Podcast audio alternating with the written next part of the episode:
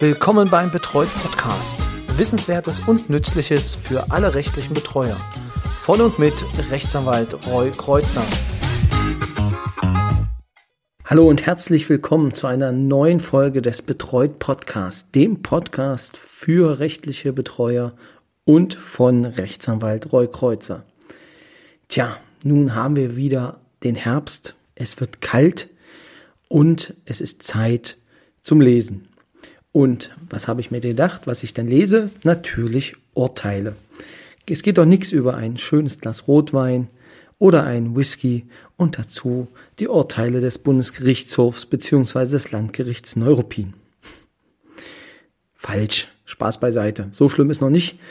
Ähm, ich kann schon noch meine Freizeit anders verbringen äh, als mit äh, Gerichtsentscheidungen, aber ich habe für euch, für Sie, mir die beiden Entscheidungen, also eine Entscheidung des Bundesgerichtshofs und des Landgerichts Neuruppin, durchgelesen. Die eine musste ich mir sowieso durchlesen, weil es nämlich eine Entscheidung war, die mich persönlich betraf als Betreuer. Und die andere vom Bundesgerichtshof ist eine Entscheidung, die vermutlich für viele von Ihnen äh, interessant und auch relevant ist. Worum geht es heute im Kern? Es geht wieder um Vergütung, um das liebe Geld. Ähm, der BGH musste entscheiden, wie weit die Abrechnung taggenau erfolgen kann eines Vergütungsantrages oder äh, inwieweit auf die 30 Tage Pauschale zurückgegriffen wird. Mehr dazu gleich. Danach ähm, bespreche ich eine Entscheidung des Landgerichts Neuruppin, äh, in dem ich Betreuer war und mein Betreuter zu einer Wiedereinziehung verurteilt wurde. Also es lohnt sich auf jeden Fall dran zu bleiben. Ob es spannend wird, ich weiß nicht. Wer Urteile mag, auf den Fall. Für die anderen wird es auf jeden Fall hoffentlich informativ. Steigen wir ein in die Entscheidung. Welche Entscheidung zitiere ich? Ich, ich zitiere ähm, bzw. ich bearbeite die Entscheidung des Bundesgerichtshofs vom 16. Juni 2021. Es ist ein Beschluss äh, des Bundesgerichtshofs zu dem Aktenzeichen Römisch 12 ZB 2008 aus 20. Also wer das gern googeln möchte, Römisch 12 ZB 2008 aus 20. Es findet sich natürlich auch in den Shownotes. Was war der Grund, beziehungsweise um welchen Sachverhalt ging es?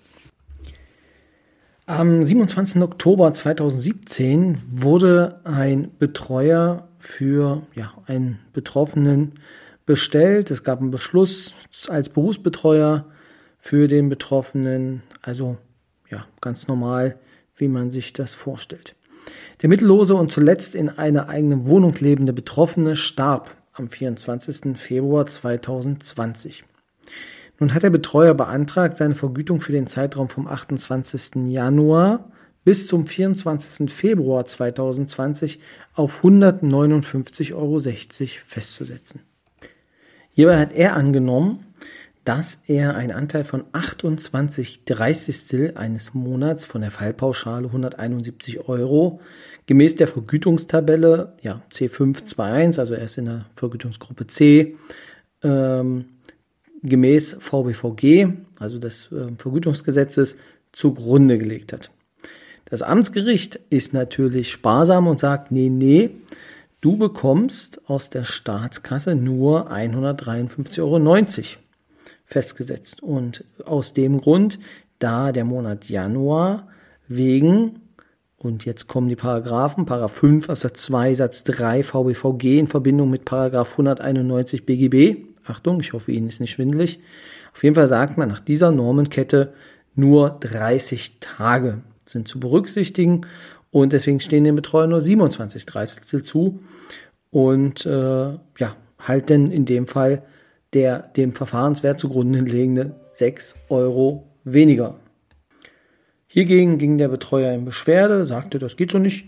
Und das Landgericht kam zur Auffassung, ja, wir folgen dem Betreuer und ähm, vergüten es mit 6 Euro mehr. Und hiergegen richtete sich nun die zugelassene Rechtsbeschwerde der Staatskasse, also des Revisors, ähm, dass das amtsgerichtliche Entscheidung, also die amtsgerichtliche Entscheidung, dass es doch nur 153,90 Euro gibt, wiederhergestellt werden soll. Der Bundesgerichtshof entschied jetzt, dass diese Beschwerde allerdings keinen Erfolg hatte. Und warum nicht? Also das heißt, es gibt dann eine tatsächliche Abrechnung. Hierzu gucken wir uns vielleicht erstmal die in Rede stehenden Paragraphen an. Also wir haben zwei Paragraphen, auf die es hier ankommt. Das ist zum einen Paragraph 5 Absatz 2 Satz 3. Was sagt dieser Paragraph? Da ich den noch nicht auswendig kann, gucke ich noch mal rein. Er sagt, ändern sich Umstände, die sich auf die Vergütung auswirken vor Ablauf eines vollen Monats, so ist die Fallpauschale zeitanteilig nach Tagen zu berechnen. Paragraphen 187, 188, 191 des bürgerlichen Gesetzbuches gelten entsprechend. So, jetzt schauen wir nochmal rein, was denn der 191 besagt. BGB. 191 BGB sagt, ist ein Zeitraum nach Monaten oder nach Jahren in dem Sinn bestimmt, dass er nicht zusammenhängend zu verlaufen braucht, so wird der Monat zu 30, das Jahr zu 365 Tagen gerechnet. Das heißt, wir nehmen dann 30 Tage als Grundlage. Diese Grundlage ist es allerdings, die ja nur für die vollen Monate zählt. Beziehungsweise, was bedeutet das? Also, das Gericht oder der BGH führt aus, ändert sich vergütungsrelevante Umstände vor Ablauf eines vollen Monats, sei die Fallpauschale gemäß, was ich gerade gesagt hatte, zeitanteilig nach Tagen zu berechnen. Die von 5 Absatz 2 Satz 3 geforderte zeitanteilige Berechnung bereute, bedeutet, dass zwei Faktoren ins Verhältnis gesetzt werden müssten, nämlich die tatsächlich zu vergütenden Tage und der Betreuungsmonat. Das heißt, wir gucken uns die vergütenden Tage an und der Betreuungsmonat. Der Verweis auf 191, und so geht's weiter, bezieht sich nur auf den Betreuungsmonat, nicht auf den Kalendermonat bei der, bei der tatsächlichen Berechnung der Tage. Bei letztgenannter Berechnung müsse der 31. Januar mitgezählt werden. Nach den Gesetzgebungsmaterialien solle die entsprechende Anwendung des 191 für eine Berechnung des Betreuungsmonats mit 30 Tagen sorgen.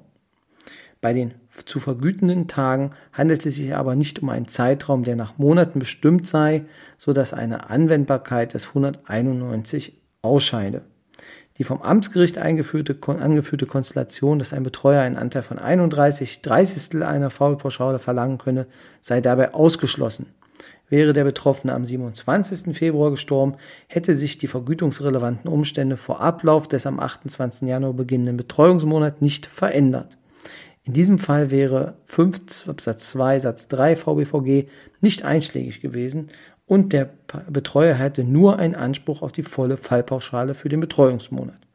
Das bedeutet, es gibt nicht die Option, dass jemand mehr als 30 Tage, also 30 Tage vergütet bekommt, sondern es kann gut sein, dass er diese 30 Tage vergütet bekommt, aber dann wäre es ein ganzer Monat, den er vergütet bekommt. Anders ist es bei unterschiedlichen ähm, ja, Monatstagen, wenn es kein gesamter Monat ist, dann kann nach tatsächlichen Tagen berechnet werden, weil man dann nicht auf die Monatsberechnung des 191 zurückgreift. Also im Kern ist der Monat nicht ganz voll, können Sie die Tage zählen und äh, dann bekommen Sie diese tatsächlichen Tage auch vergütet. Es sei denn, es sind 31 Dreißigstel, was eigentlich nicht der Fall sein kann, dann würde es halt nur der 30 Dreißigstel der Tag dann sein. Genau, das hat der BGH jetzt also im Juni nochmal ähm, festgezurrt und gesagt, nee, nee, das passt schon, das kann man so abrechnen. Ich hoffe, es war halbwegs verständlich, was der BGH da gesagt hat und ich habe es auch versucht, noch ein wenig zu übersetzen. Das heißt, immer wenn der Monat nicht ganz voll ist, dann zählen Sie bitte die Tage und rechnen die einzelnen Tage ab. Auch den 31. in dem Monat. Das wäre jetzt die eine Entscheidung des äh, Bundesgerichtshofs. Dann gibt es einen Beschluss des Landgerichts Neuruppin, über den ich noch sprechen will. Und zwar zu dem Aktenzeichen 5T 55 aus 21. Also auch das werden wir in den Show Notes verlinken. Da werden wir das Urteil hineinstellen. Ähm, das, also geschwärzt natürlich. Ähm, und dann ja, können Sie das nochmal nachlesen. Der Beschluss ist vom, jetzt muss ich nochmal gucken, wann wurde das entschieden? Hat die Richter am 4.8.2021, also aus dem August ist der Beschluss. Und worum geht es? Also beschlossen wurde, vielleicht so viel äh, vorweg, auf die Beschwerde des Beschwerdeführers, das war in dem Fall der Bezirksrevisor, wird die Wiedereinziehung eines Betrages in Höhe von insgesamt 762 Euro, nämlich zweimal 381 Euro aus zwei Vergütungsanträgen, angeordnet. Was war jetzt der, die Ursache? Die Gründe.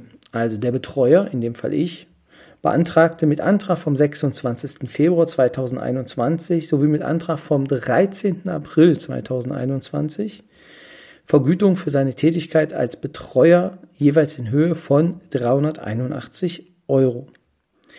Den Anträgen legte er jeweils ein Verzeichnis über das Vermögen des Betreuten zugrunde, aus dem sich ergab, dass dieser über ein Vermögen in Höhe von 6.263,99 Euro sowie einer monatlichen Rente wegen voller Erwerbsminderung in Höhe von 1.039,02 Euro bzw. in Höhe von 136,10 Euro verfügt. Das war wahrscheinlich denn eine Rentenerhöhung bzw.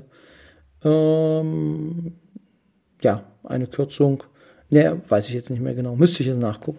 Auf jeden Fall ähm, eine veränderte Rente um circa 3 Euro. Und er hatte, der Betreute hatte dabei monatliche Ausgaben in Höhe von, äh, für Miete in Höhe von 622,71 Euro. Er lebt halt in einer oder lebt immer noch in einer Einrichtung der Eingliederungshilfe.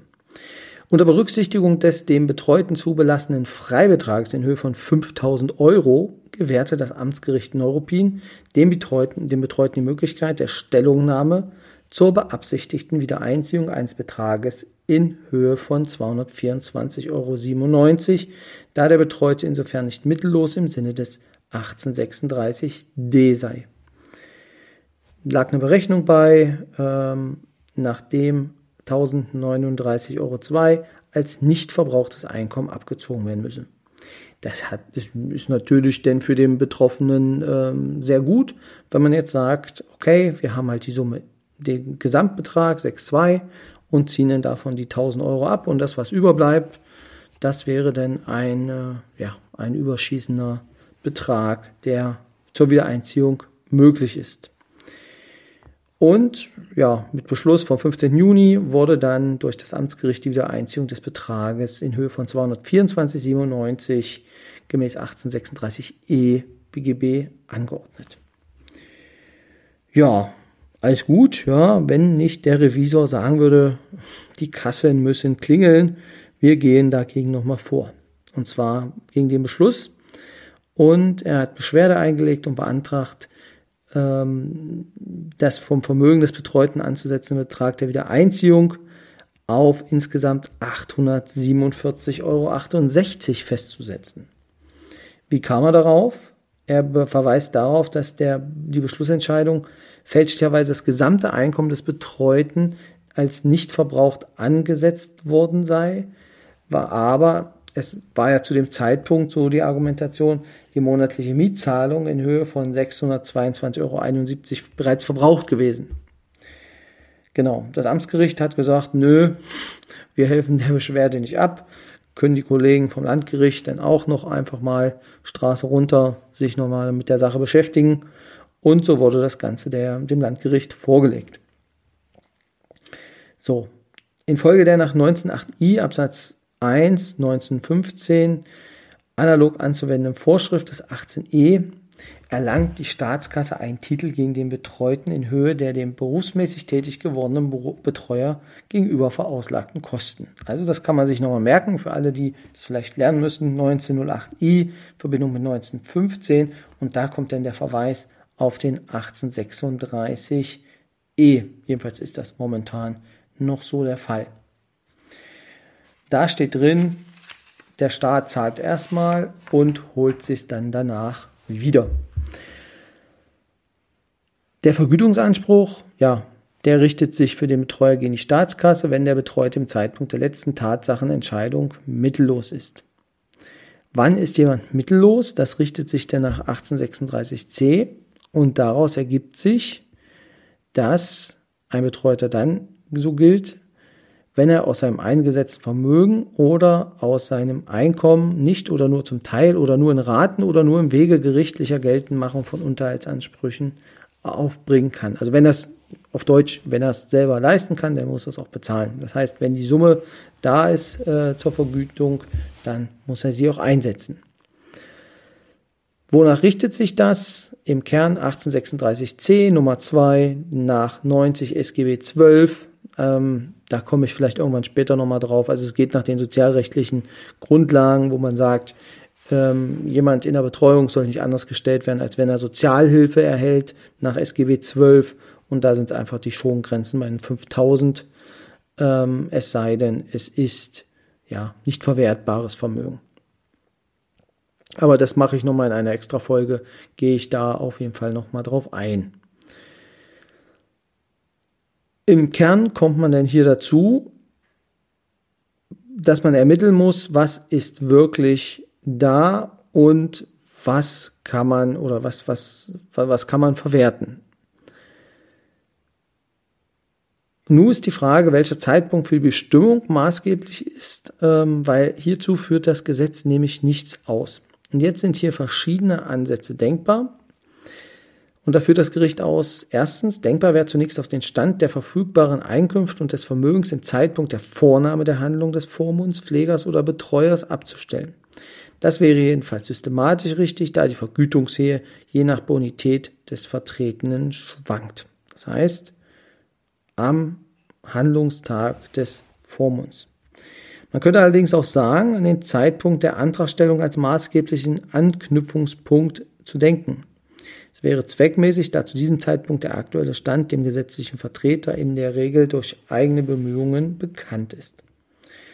Dritte Variante, verfahrensrechtliche Prinzipien legen allerdings nahe, an den Stand im Zeitpunkt der Entscheidung des erstinstanzlichen Gerichts anzuknüpfen, Teilweise wird auch auf dem Stand im Zeitpunkt der letzten Tatsachenentscheidung abgestellt.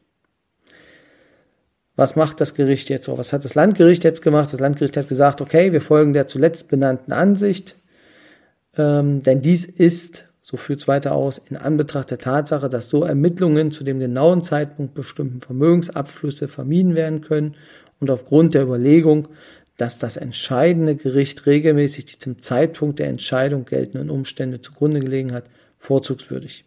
Es ist daher davon auszugehen, dass zum Zeitpunkt der hiesigen Entscheidung die Miete als bereits verbraucht zu erachten ist, sodass sich der als nicht verbrauchter Teil des Einkommens zu berücksichtigen Betrag auf 416,31 Euro reduziert und so nur noch dieser geringe Teil vom vorhandenen Vermögen des Betroffenen in Höhe von in dem Fall 6.263,99 abzuziehen war. Das heißt, es ist ein Gesamtvermögen in Höhe von 847,68 Euro einzuziehen. Gut, das wäre jetzt also theoretisch die Summe, die ausgekehrt werden müsste. Aber muss es nicht, weil praktisch wurden hier nur die Ansprüche geltend gemacht für die beiden durch mich gestellten Anträge. Das heißt 381 Euro mal 2. Und das waren 762 Euro. Das heißt, die Wiederein also da Wiedereinziehungsbeschlüsse nur die geltend gemachten Forderungen erfassen dürfen und diese dabei ausreichend bestimmt sein müssen, war die Wiedereinziehung auf die vom Betreuer geltend gemachten Forderungen in Höhe von insgesamt 762 Euro zu begrenzen. Das heißt, das ist eine äh, schöne Entscheidung, in der man das nochmal, ja, lehrbuchartig so ein bisschen nachlesen kann, wie das mit der Wiedereinziehung funktioniert und an welchem oder auf welchem Zeitpunkt man auch abstellen muss. Also das Gericht sagt, okay, ähm, es ist jetzt zu dem Zeitpunkt zu gucken, was ist in diesem Monat schon ausgegeben worden und das muss ich dann abziehen von dem, was demjenigen ursprünglich zur Verfügung steht. Das bedeutet, ähm, sie, ja, es äh, funktioniert jetzt nicht so ganz dann mit dem, mit dem Tricksen, dass man dann äh, einfach sagen kann, okay, äh, aber ihm stehen ja eigentlich im Monat so und so viel zur Verfügung und das wird pauschal abgezogen. Das geht nicht. Sondern man muss dann schon ganz konkret denn nachweisen, wie es in dem Monat oder was schon ausgegeben wurde.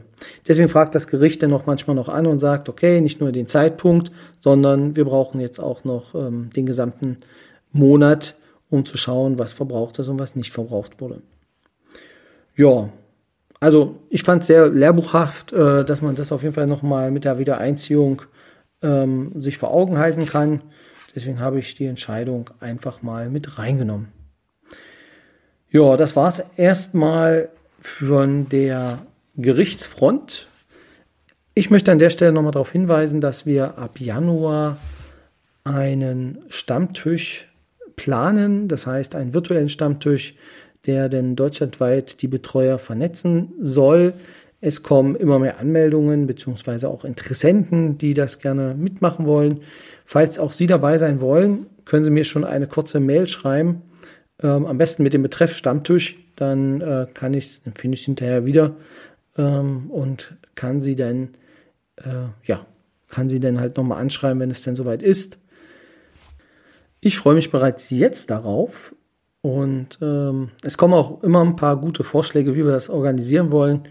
Ähm, da finden wir auf jeden Fall einen Weg, dass alle davon profitieren und äh, dass es auch allen Spaß macht und nicht zu langatmig oder ja, zu schnell geht. So, nun also, kurze E-Mail an info betreut mit roy.de oder einfach einen kurzen Tweet bei Twitter oder bei Instagram einfach kurz schreiben. Das war's für die Woche. Noch einmal alles Gute und ja, bis zum nächsten Mal. Wenn wir uns, oh, und ganz schwere Kost, es kommt der November, es wird immer dunkler draußen und auch bei den Themen. Und zwar jetzt beschäftigen wir uns mit der ja, Betreuerreform, wie sie denn 2023 ähm, über uns kommen wird, über uns Betreuer, die Vorteile und Nachteile. Ich weiß noch nicht, ob ich äh, eine Horrorfolge mache und eine äh, Hoffnungsfolge oder ob ich es ein bisschen mische. Ja, lassen Sie sich einfach überraschen. Auf jeden Fall bleibt es spannend und wird es spannend. Jetzt bin ich aber weg. Bis dann. Tschüss.